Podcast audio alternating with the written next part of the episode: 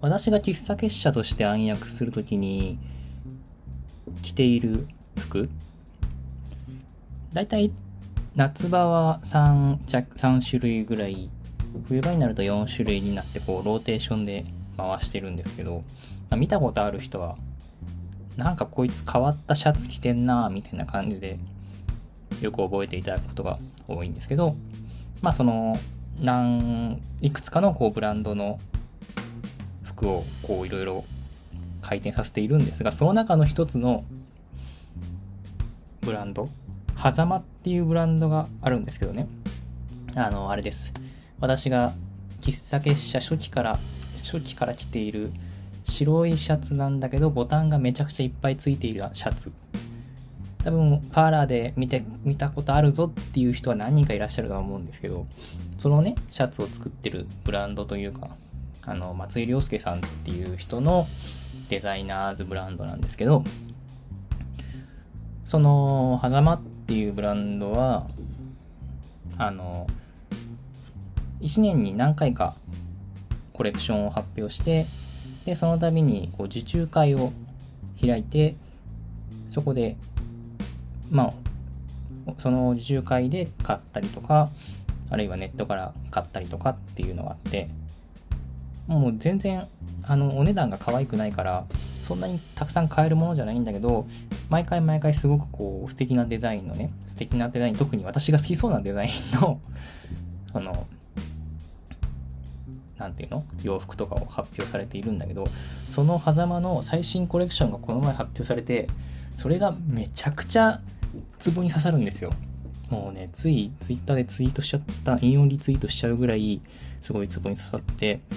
もうね靴は靴靴がすごい私の中でめちゃくちゃ刺さったんですけどあのヒールブーツなんですけどかかとがね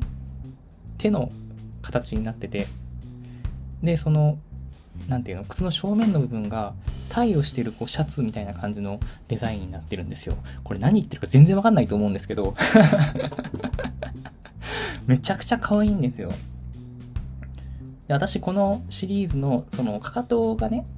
何ていうのかな靴のかかとの部分を地面からニョキって生えた手が掴んでるみたいなそういうデザインなんですけど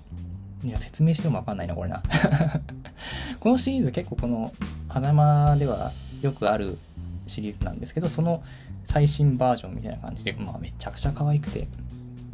まだこの、ラジオ放送している、放送で収録している段階では、まだ今期のその、なんていうの？コレクション全部発表されてないんですけど、初日にそのブーツが発表されて、ああこれはやばいっていうなんかもう、もだえ苦しんでます、今。本当にね、素敵な、なんだろう。好きな人は好きなんですよ。好きな人は好きっていうか、めちゃくちゃかっこいい。もう洋服もかっこいいし、今季なんかよくわかんないんだけど、椅子とかカトラリーとかも出してるんですよね。何のブランドなんだろうっていうぐらい、もうすごい端から端まで凝ってる超かっこいいブランドで、で、このデザイナー松井さんが前にツイッターかなんかで言ったことで結構そのデザインが際立ってる服だから何て言うんだろう。目立ちがちな服なんですけどえー、っとね展示会やってるとこの服すごい素敵だと思うんですけど日常だとちょっと浮きませんか？的なことたまに聞かれるんですけどせっかく素敵な格好してるのに日常に馴染みきってしまうの逆に悔しくないですか？っていうのをずっと前なんだけど、ツイートしてて、いや、この考え方かっこいいなと思って。もうせっかくこいい服着てるんだから、馴染まな、馴染まない方がいいじゃんっていう、その考え方が超かっこいいって追いかけ続けて、早数年なんですが。数年なんだけどね、意外とそんな、めちゃくちゃ毎回こう、ああ、超かっこいいって思いつつも、なかなかこう手が出せない。そんなにデザインめちゃくちゃ可愛いのに値段が全然可愛くないんで いやでも今季のコレクションも超かっこいいなあんまり私はそういうフ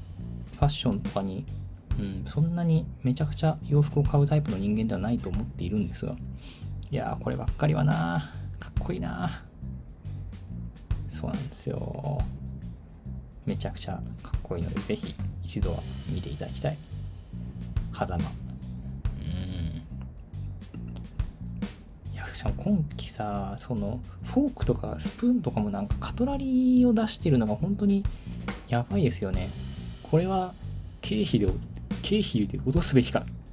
ちょっと考えちゃいますよね。経費で落とすっつったって個人事業主なんだから、落ちるも減ったくれもないんですよ。自分でお金払うんですよ。そうなんですけど、事業に使うなら、みたいな悪魔のささやきが聞こえてきますよね。はい。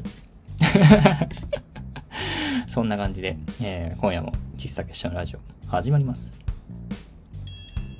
喫茶結社のラジオカウンター席より愛を込めてこんばんは。この番組は神出鬼没の喫茶店、喫茶結社がお送りするラジオの中の喫茶店です。喫茶店のカウンター席でマスターとおしゃべりするようなラジオをコンセプトに、カフェ喫茶店の話や実店舗開業を目指す道のりの実況、皆様から寄せられたマスター聞いてよって話も適度に相槌を打ち、涙あり、笑いあり、サクラあり、やらせありで毎週金曜22時頃、 note、Spotify、SoundCloud、ポッドキャスト等でお送りしてまいります。今夜の一杯は、えー、ランドメイドさんでエチオピアエリアナいただいております。ふいやー、なかなかね、楽しいことが多くて困っちゃいますね。まずはこのコーナーからやってまいりましょう。今週の喫茶結社のコーナーです。このコーナーでは今週1週間を振り返って喫茶結社の活動がどんな感じだったのかを振り返るコーナーです。はい、ということで今週の喫茶結社、今週は、あれですね、まパーラ喫茶結社8月2週目ということで、まあ先週がね、ハヤシライス事件があったので、牛筋ハヤシライス事件があったので、あの、ラインナップがいつもと違うイレギュラーな感じになってましたが、今週に関しては、ちゃんと、えー、8月のちゃんとしたラインナップでご用意させていただきました。よかった。でね、あのー、まあ、牛筋はや、トマトハヤシと、ロースト夏野菜のホワイトハヤシという組み合わせで、我ながらロースト夏野菜のホワイトハヤシは結構美味しい。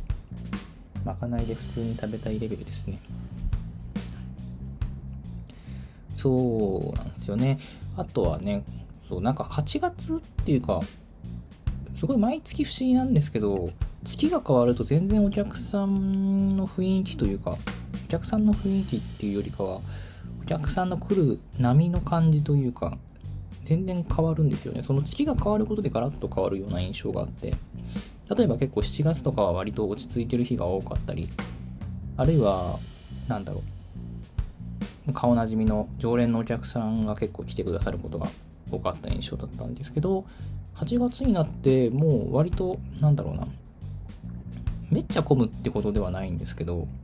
結構お客様来ていただくことも増えたのと、全然いや、私が勝手に存じ上げてないだけかもしれないんだけど、初めましてな方も多いような気がしていて。いや、そんなこともないのか？なんとなくこう、ちょっとこう、自分のすごくよく知っている層からさらにもう一回りか二回りぐらい離れたところにまで届いている感じがして。でそれがまた面白いなというのが8月入って1週、2週目の雑貨でございます。いや、今週もすごい楽しい営業でしたね。割と結構お客さんは来てくれるんだけど、意外と時間帯がばらけてたりとかして、結構しっかりと来てくれるお客さんとは喋れてる気がして、とても楽しい。って感じですね。あとはあれですね、今週、来週か、えー、火曜日、16日火曜日には円卓さん出店ということで、円卓さん出店の告知をね、発信させていただきましたね。あの、思う食卓と題しまして、今回はね、五山の送り火の日なんで、ね、お盆なんで、まあ、お盆という、お盆の送り盆なんですね。あの、ご先祖様が、あっちに戻る日ということで、まあ、ナスの牛に乗って戻るっていうふうによく言うんですけど、結構こっちに来てから、京都に来てから特に感じるのが、ナスって一言に言っても割とこう種類があるんですよね。カモナスとか、丸ナスとか、白ナスとか、いろいろあるじゃないですか。だあんまり今まで意識してなかったんですけど、ね、ご先祖様がナスに乗って帰るという一口に言っても、まあ、いろんなナスあるよなっていうところから、まあ、今回はハヤシライスでこうナスを食べ比べられるような形にしてみました。3種類ぐらいナスを使って、まあ、ベースはあのホワイトハヤシなんですけれどもナスが変わるだけで全然また印象が変わるかと。単純にナスを食べ比べる機会ってあんまないと思うんで割と面白いんじゃないのかなって個人的には思ってます。実際これがねどれぐらいお客様来てくれるのか割と未知数な部分があって今こう仕込みの数をめちゃくちゃ悩んではいるんですけれども。でもとてもね円卓さんのあのお店の空間でお店というかアトリエかアトリエの空間でやらせてもらえるっていうのがまずすごく楽しみですし。どんな感じになるのかな？今見たら、あれだね、インスタグラムのいいねの数が58、58か。あんまり私このインスタグラムとかのいいねの数とかを見ないんですけど、いや見ろよって話なのかもしれないんですけど、結構割といろんな人が見てくれてるのかな。ありがたいな。まあ、ぜひね、あの火曜火曜日なんでね、あの平日なんでなかなかこう、昼間お仕事されている方は来づらいかとは思うんですけれども、今まで円卓さん気になっていたけどなかなか行く機会がなくてとかね、アトリエちょっと行ってみたかったんだよね、なんて人は、ぜひぜひ、まあ、あの、やってるの、喫茶結社なんで、寺西なんでね、軽い気持ちで来ていただければいいかなと思います。っていうのが、えー、今週の喫茶結社ですかね。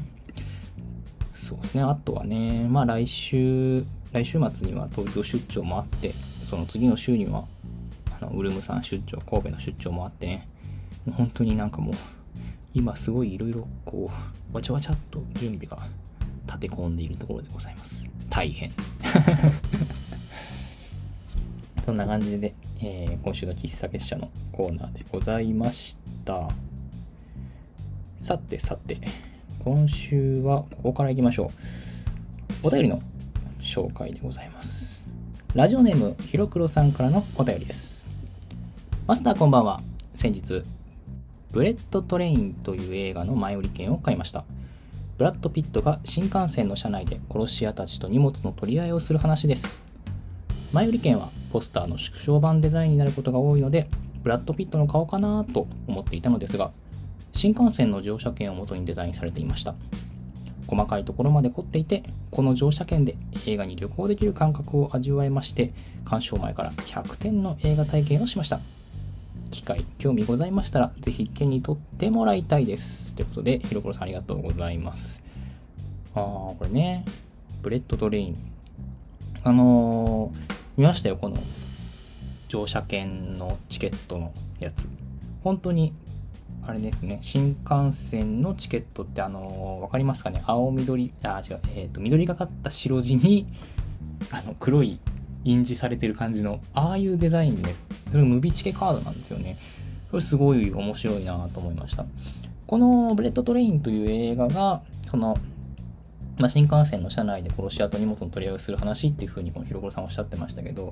あの東京京都間の架空の新幹線の車内が舞台になってるからその新幹線のチケットっていうデザインなんですよね。いや、確かにすごいかっこいいし、これなんか、うん。なんかね、そのポスターも縮小版デザインもいい時はあるけど、なんか逆にね、こういうちょっと凝った方が、わざわざ前売り券買うからね、そういうの楽しいですよね。いいですね、ブレットトレイン。この映画って、あれですよね。伊坂幸太郎の小説が原作のやつですよね。あの伊坂幸太郎といえば陽気なギャングが地球を回すとかね。ゴールデンスランバーとか有名な作品いっぱいありますけど。伊坂幸太郎の作品がハリウッドで映画化されたっていうなんかすごいよくわからない経緯の作品で面白いなと思ってました。この原作はマリア・ビートルっていう小説で昔私も読んだことがある小説なんですけどいわゆる伊坂幸太郎の小説のシリーズの中の殺し屋シリーズと呼ばれているシリーズの2作目ですね。ひろころさん読んだことあるのかなこれ。ひろころさん好きだと思うけどな。あの1作目がグラスホッパーっていう小説なんですよ。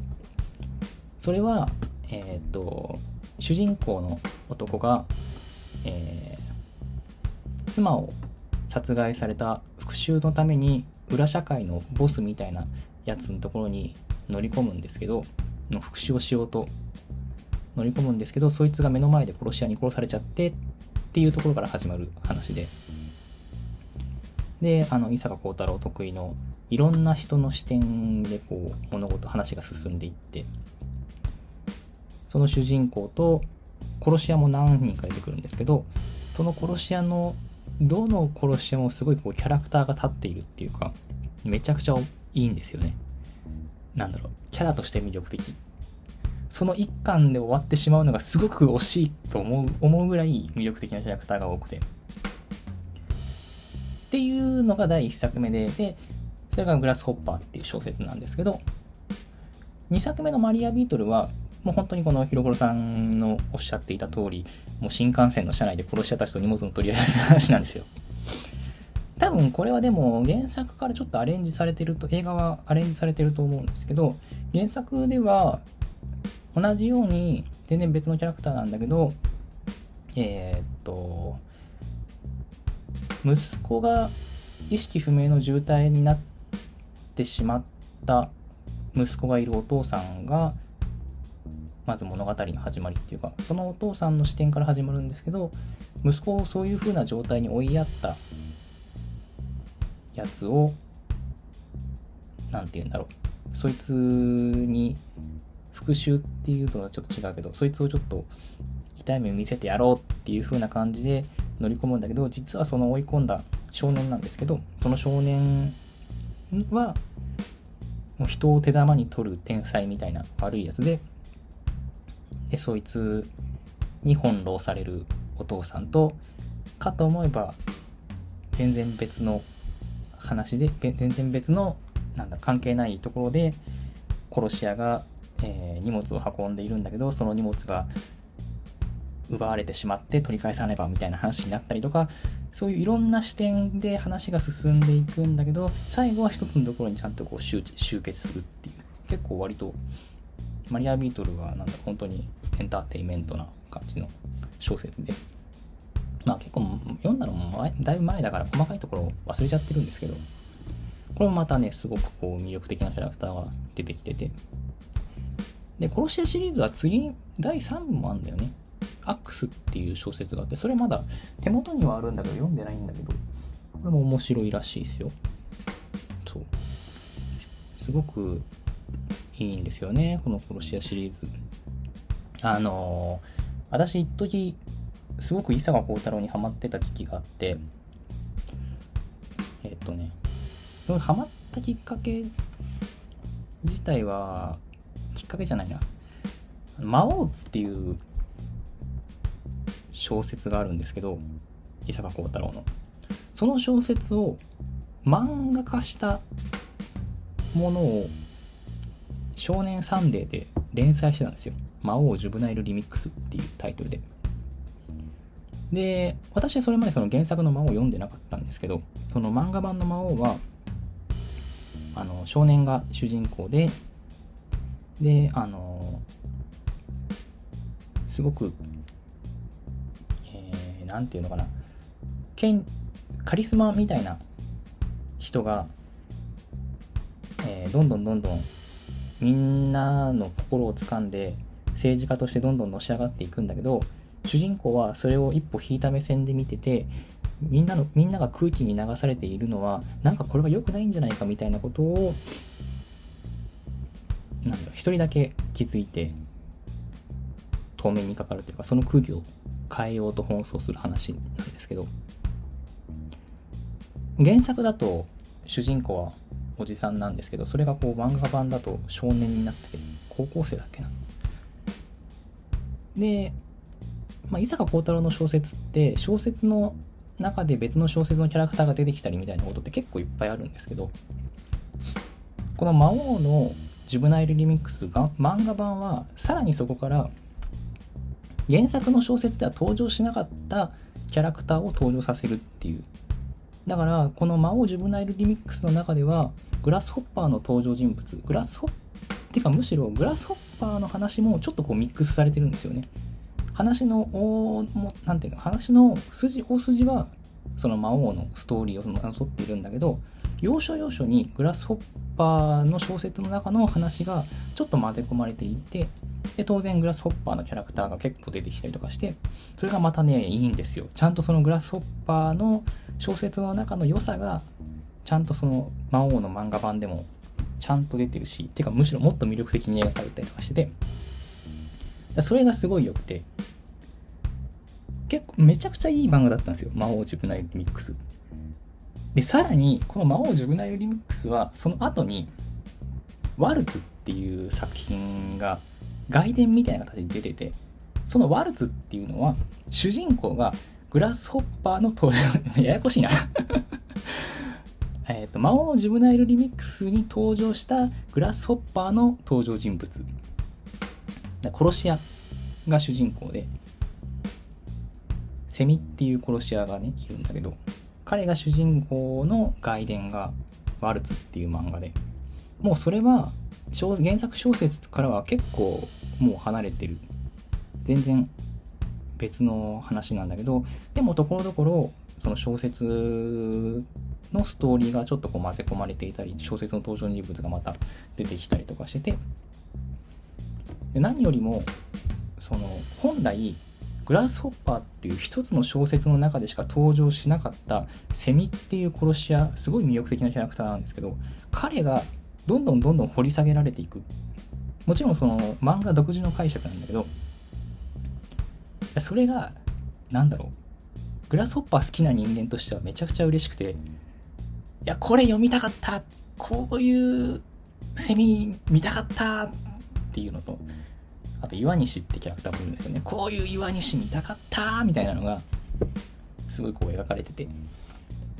めちゃくちゃ楽しいんですよね。何の話だ？え っと。だからねこう伊坂幸太郎の作品のこのメディアミックスというかメディア戦略ってすごいなだなかなかこう何て言うんだろう。普通のただえ小説原作で漫画でってだけじゃなくてそこからさらに深掘りしていくというか一歩も二歩も踏み込んだようなそういうミックスのされ方がされていて何ていうか面白い作家さんだなと思います。ちなみに映画「ブレットトレイン」のホームページには伊坂幸太郎のコメントが寄せられててなんかね面白いんですよ。何この日本と驚きつつ豪華な俳優さんたちが生き生きと暴れていることに興奮しましたって。何この日本っていう。結構そのなんだろう。アメリカ人が見た日本みたいなのがめちゃくちゃ凝縮されている感じのまあ、予告編を見た限りですけど、そういう風な感じなので、これ、ブレットトレインはきっとその、伊坂幸太郎原作だからその要素はあるんだろうけど、そこからさらにまた振り切ったエンタメになっているんだろうなというところで、と面白いんだろうなと。なんか、あれですよね、監督がデビッド・リーチ、デッドプール2の監督らしいですね。いやーでもどうなんだろう これと原作をね、読み返したり、読み返したいね。いやー、いいですね。伊坂幸太郎の作品に傾倒してたのって確か私の場合は中学高校生ぐらいの頃なんですけど結構あの頃が一番自分の人生の中で本を読んでいたのではないかっていうぐらい、まあ、大学生になってから本を読んでなさすぎるっていう話もあるんですけどなんかああいう、よくあの、なんだっけな、朝読書の時間っていうのがあって、結構そういう中学校とか高校とか多いのかな。だ割とその、なんていうんだ、始業前に10分間ぐらいみんな本を読まなきゃいけないみたいな、強制的に本を読ませる時間みたいなのがあって、だから割と毎自分のカバンの中には必ず1冊は本が入っているのが常で。当時読んでた本伊坂幸太郎はめちゃくちゃハマってたし東野圭吾にもすごいハマってたんですよね。割と私が小説を読み始め中学生に上がる時に初めて読んだ小説が東野圭吾でそれまではなんかその何て言うのあの青い鳥文庫みたいなのとかちょっとこの小学校高学年から中学校のキッズ向けな少年向け小説みたいな。と江戸川乱歩の少年探偵シリーズみたいなそういうのは読んでたけどなんかちゃんとこうしっかりと小説前とした小説ってあんまり読んだことなくって。だ割と私の記憶の中でパッと思い浮かぶのは東野敬吾を読んだのが最初で。だからそこからこう東野敬吾は当時は結構いろいろ読み漁ってた印象が記憶がありますね。ゲームの名は誘拐とか。容疑者 X の献身はね当時ドンピシャの世代だったんで当然読んでましたけど。あとはえー、名探偵の掟っていう小説が結構自分の中では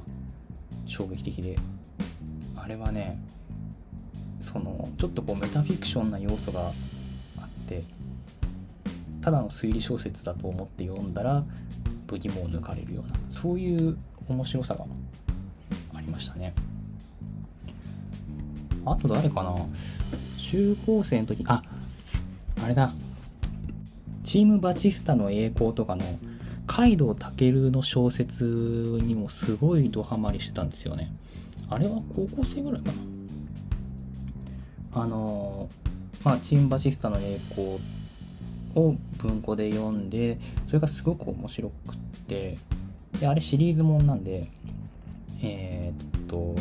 チームバチスタの栄光、ナイチンゲールの、なんだっけ、沈黙か、ナイチンゲールの沈黙、なんかこういろいろシリーズがあるんですよね。ジェネラル・ルージュの凱旋か。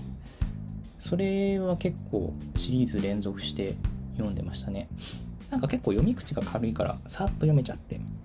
で、カイド・タケルも、あのー、あれだ、えー、伊佐野幸太郎と同じように結構その作品をまたいで別の作品の登場人物が登場ちょっとちらっと出てきたりとか特にカイドタケルのそのチン・バチスタシリーズはあの他の作品一つの何ていうのでっかい年表の中で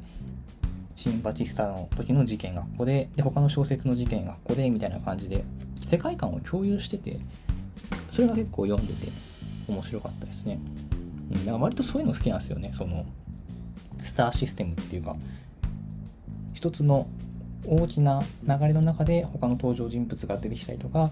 この時に起こった事件が実はこういう話で、まあ、それが分かんなくても全然小説は楽しめるんだけど実はねっていうそういうちょっと読み込む要素みたいな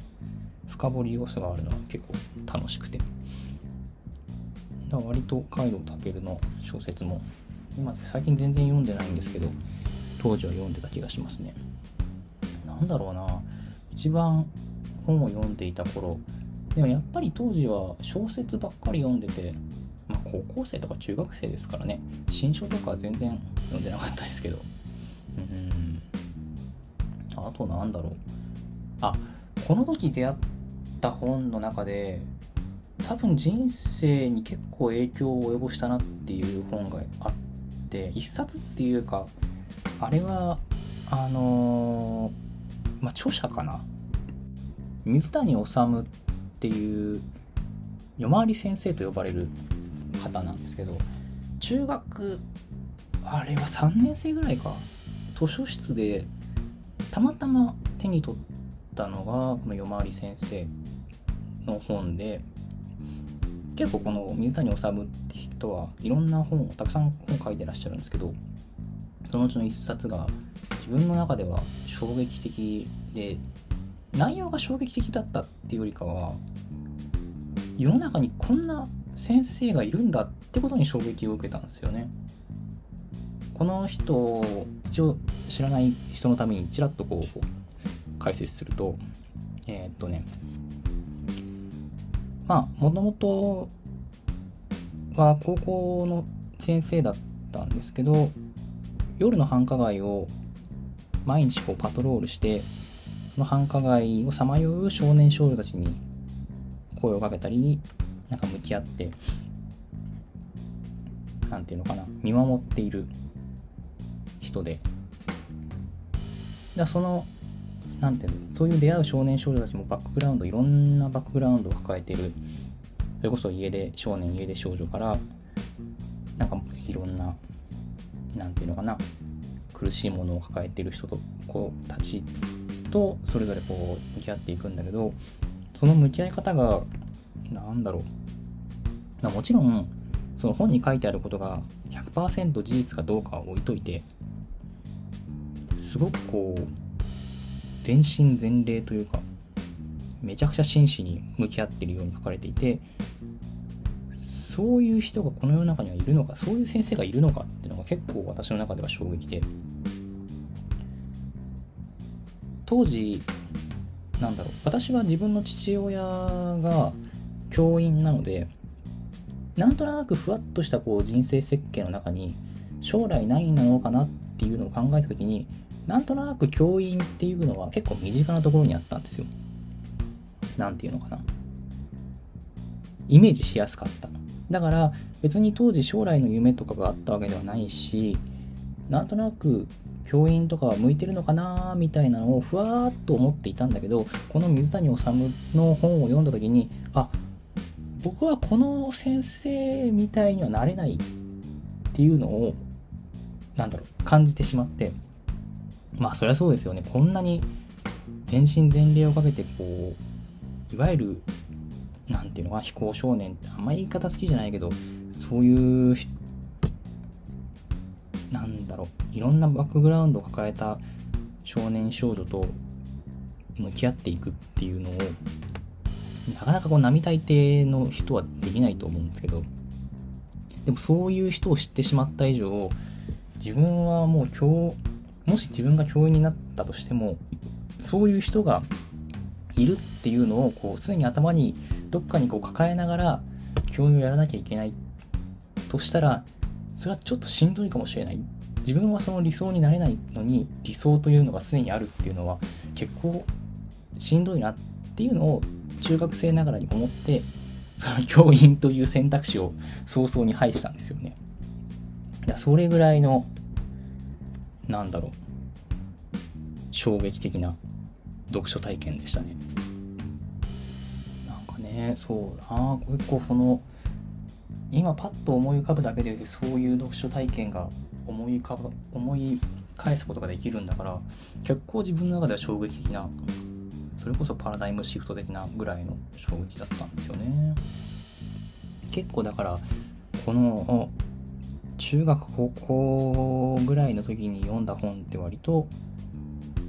結構大きな影響を与えるよなっていうのは感じますね。たまにこのラジオでもなんか前にもこのラジオでも言ったかもしれないですけどあの漂流教室の、うん、小説版っていうのを読んでたのも高校生ぐらいの時でそれももう多分一生忘れられないぐらい衝撃的な読書体験でそれはその教員の父親が私に勧めた小説で何でも当時そのうちの父親は中学生を受け持った時に夏休みの課題図書としてそれを出すんだっていう話をしててああそうかと。どんなもんかなって思って読んでみたら漂流教室ご存知の方はわかると思うんですけど結構何て言うんだろう。しんどいんですよ。漂流教室っていうのはあの、まあ、ドラマ化もされましたけどあのまあ、原作は舞台が小学校で主人公小学生なんですけどある日小学校の校舎ごと全然見たこともないところに突然何て言うんですか転移してしまうんですよね。で周りはもう一面荒野で砂漠で。でもう自分たちと大人は先生しかいなくてそういう極限状態で人間の醜い部分がどんどんどんどんあらわになって殺し合いになったりとか貶め合ったりとか。でも反面人間のその綺麗な部分助け合っていくとか希望を捨てないでいくとかそういう部分もあってなんとかこの場所から元の場所に戻るために策を講じる生き延びるために手を尽くすっていうのがあれ全6巻ぐらいなんですよね小説だとあって。でもそれも結構ハードなシリアスな展開があって。でもすごいなんだろう。最後まで読んであなるほど確かにこれは中学生の時に読んだ方がいい小説かもしれんって思うようなそういう終わり方をするめちゃくちゃいい作品なんですよ。ただ私はあれを漫画では読めないんですけど 梅津和夫のね漫画なんですよ。本来は原作は。それをこうノベライズしたやつっていうのがあるんですけどこれはちょっと絵ではとってもとてもじゃないけど読めないっていうぐらいなんかすごいハードな展開のものなんですけど。でもそれはね確かに一生忘れないだろうなって思います。それぐらい衝撃的だったっていうのもあるし結局そこの話の中で描かれているのはまあその友人たちとの友情とかもそうなんだけどどちらかというとこの親子の絆みたいなのが最終結構フォーカスされていてそれは何だろうめちゃくちゃハードでシリアスなそういう舞台なのに最後は心がちょっと温まるみたいな。そういう読書体験はなかなかこうないですよね。それはすごく覚えてるし。あとはね私もよくあげるこの小説が好きってよくあげる「マイナークラブハウス」っていう小説を読んだのも高校生の頃で。それはちょっとこの学校の中では浮いて浮いてしまいがちなそういう少年少女がマイナーな部活動が集まる部室とマイナークラブハウスに集ってどんちゃん騒ぎをしたり悩み悩みがあったり衝突があったりそういうちょっと傷つき合いながら傷つきながらもちょっとずつこう進んでいったり進まなかったりするそういう話なんですけどなんか本当にその頃に読んだ本が結構価値観形成の根幹に関わっているような気がしますね。すごくいい小説なんですよ。マイナークラブハウス。完結してないんですけどね。なんでこんな話になったんだ今日。だからそうですね。ブレット・トレインから当時読んでいた小説を思い出してってことなんですけど。だからねこうやっぱ今も本を読んだりすることはあるしそれにすごく心打たれたり忘れられないなって思うことはたくさんあるんだけどやっぱりこの一番多感な時期に一番本を読んでいた時期に読んでいた本っていうのは結構成長してからも忘れられないもんなのかもしれないなとちょっと思いました。なんか今日はこういう フリートークみたいな回になっちゃいましたけれどもそんな感じですかね今日は。えー、喫茶結社のラジオではお便りを募集しております。お悩み質問、最近ハマっていること、マスター聞いてよって話なら何でも OK です。メッセージが採用された方には、喫茶結社のラジオオリジナルステッカーを差し上げます。ラジオのキャプションのリンクからぜひぜひお送りくださいませ。また、ラジオの収録後記や写真など、ノートの喫茶結社のラジオのマガジンに掲載しております。ノートで喫茶結社と検索していただきますと出てくると思うので、こちらもどうぞ合わせてお楽しみください。ちなみに今日ね、あのー、ちゃんと台本書いてるんだよ。台本書いてるんだけど、台本では今日はその、えっ、ー、と、マリアビートルっていうかあの、ブレットトレインの話から旅行の話をしようと思ってたの。その新幹線のね、話があったから。旅行どこ行きたいかねみたいな話をしようかなって思ったんだけど、なんか喋ってたら小説の話になってしまったので、今日は小説の話をしてました。あの、旅行どこ行きたいみたいな話は、またどこか来週とか再来週とかわかんないけど、そのうちします。はい、そんな感じです。それでは今夜のお別れの一曲のコーナーです。この番組では毎週お別れの一曲をご紹介しております。ネットラジオなので放送することはできないので勝手に検索して聴いてくださいね。ノートのラジオのページ、Spotify のキャプションにはリンクを貼っておきますので、そちらからもどうぞお楽しみください。はい、ということで、えっ、ー、と、本日はですね、えー、先ほどお便りを送ってくださったひろくろさんから、えー、曲のリクエストもいただいております。えー、読みますね。リクエストは、女王蜂のセレナーデをお願いします。犬王というミュージカル映画の楽曲で知ってヘビーローテーションしております。とのことです。ということで、本日は女王蜂のセレナーデということで、女王蜂の楽曲はこのラジオでは一回ハーフをかけましたね。女王蜂。まあその時にもなんか女王蜂の解説はしたのかな？全然覚えてないんですけど、女王蜂っていうバンドの解説をすると、えっ、ー、と、まあ、オルタナティブロックのジャンルになるんでしょうか。めちゃくちゃかっこいいバンドで僕も大好きなんですけど、ボーカル、ベース、ギター、ドラムスの4人編成なんですけど、とにかく楽曲がもうゴリゴリにかっこいいっていうのがもちろんなんですけど、まずボーカルのアブちゃんのもうそのね、歌唱力もそうだし、表現力が凄まじいんですよ。本当にこの人一人で歌ってんのっていうぐらい変幻自在の声色と、すさ、もうなんか、なんだろう、本当に聞いてもらうしかないんですけど、めちゃくちゃな表現力、迫力、そう圧倒されるぐらいの、そういう凄みがあって、でも本当に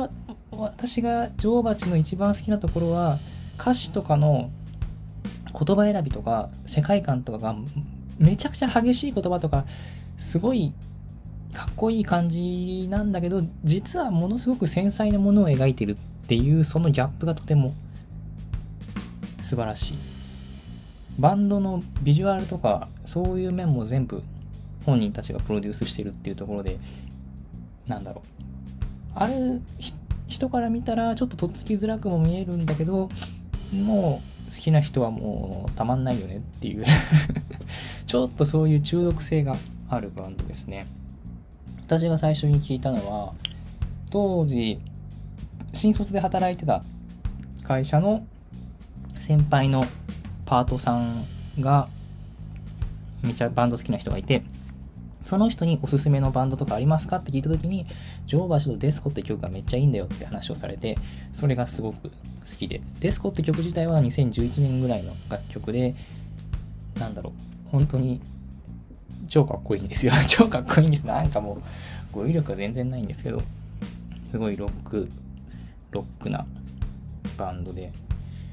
で、そこからどんどんどんどん深掘りしてったら、もう、この曲もかっこいいんですよね。すごくいい曲ばっかりなんですけど、なかなか、この喫茶結社のラジオでは、結構そういう激しめの曲調が多いので、あんまりかけることはないんですけれども、このひろくろさんのお便りにもあった、犬王っていうミュージカル映画の主人公の犬王役がその乗馬師のアブちゃんで、私はこの映画見てないんですけれども、結構その映画の中でもアブちゃんのなんかそういう表現力が十二分に生かされていたという風な話は聞いております。で、このリクエストにあったセレナーデっていう楽曲は割と比較的最近の楽曲だったと思うんですけど、えー、いつの楽曲だろう確か10っていうアルバムに収録されてる曲で2019年か2019年の楽曲なんですけどこの曲はね、なんだろう。どっちかっていうと激しめな、女王蜂の曲の中では激しめな部類に入るのかな。結構アップテンポな曲なんですけど、多分この、なんだろう。このね、サビの部分の、この、いなんだ、なんていうんですか、この楽曲のメロディーというか、フレーズが、すごくこう、ディスコ調なんですよ。ディスコミュージックの感じがするんですよね。それがめちゃくちゃかっこいいんですよ。で、そこに乗るアブちゃんの声も、もうめちゃくちゃ良くて、声も曲もメロディーも合ってるし、やっぱり歌詞の言葉選びとかもどっか意味深で、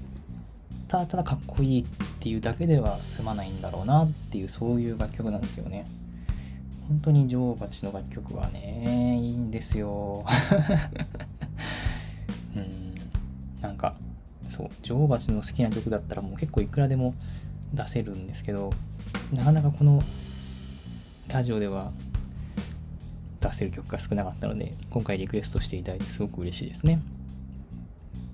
ぜひぜひ聴いてみていただきたいですね。ということで、そろそろお別れのお時間にしてまいりましょう。まだまだ暑い日が続きますが、あるいは、急にそろそろ季節が変わってくるのかもしれないんですが、まあ、そういう時はね、気持ちも体調も崩しがちなので、本当に、夢夢、体調崩されないように、調子崩されないように、ご自愛ください。それでは、今夜のお別れの一曲は、女王蜂で、セレナーデ。皆様、今宵も素敵な夜をお過ごしください。またね。